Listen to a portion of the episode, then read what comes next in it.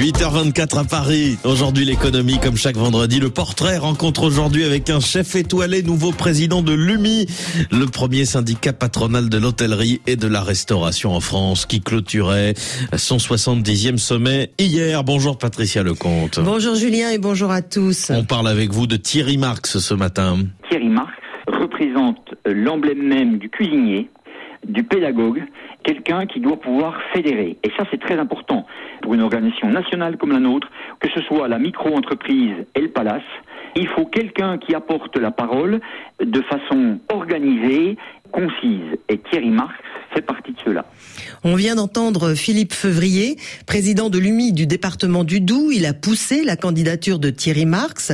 Réputé avant-gardiste, le chef a en effet contribué à développer la cuisine moléculaire qui a révolutionné la cuisine gastronomique. Un grand chef pourtant issu d'un milieu modeste, rien ne le prédestinait à la haute gastronomie. En effet, né à Paris de parents juifs polonais dans une cité du quartier populaire de Ménilmontant, Thierry Marx est en échec scolaire. À 14 ans, il est orienté en alors qu'il rêve de devenir boulanger.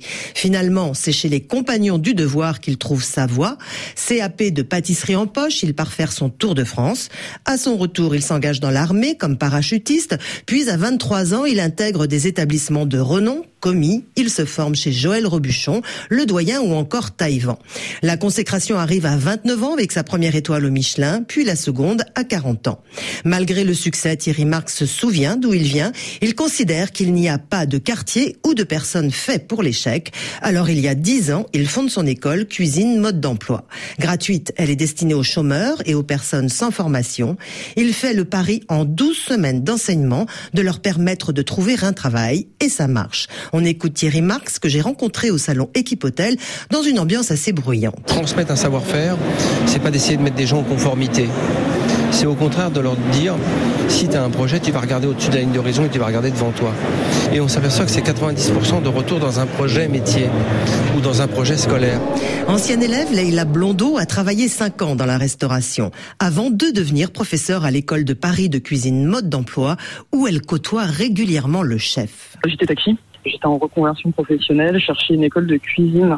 Les écoles de Thierry permettent vraiment un accès à la professionnalisation en cuisine rapidement. C'est quelqu'un de vraiment bienveillant, qui est dans le partage, qui est simple et accessible. Il y a forcément du respect pour le chef.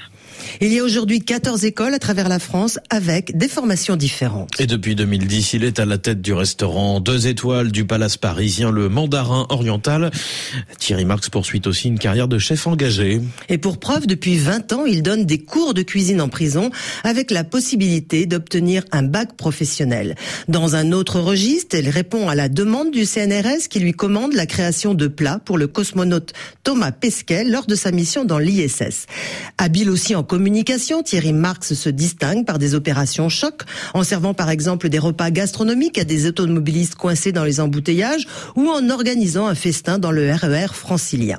Acharné de travail, il manie la discipline et la rigueur. Judoka et ceinture noire, il se lève tous les matins à 5h30 et file à l'entraînement avant de démarrer ses multiples obligations. Et puis enfin, Julien Thierry Marx, c'est aussi la télévision puisqu'il se fait connaître du grand public en devenant juré dans plusieurs émissions culinaires populaires. Là aussi, Thierry Marx poursuit son engagement, cette fois-ci en faveur de la planète. Il milite pour une cuisine à faible impact environnemental et rappelle que seule l'exemplarité justifie l'autorité. Patricia Lecomte, aujourd'hui l'économie, le portrait, comme chaque vendredi. Merci beaucoup, très bonne journée.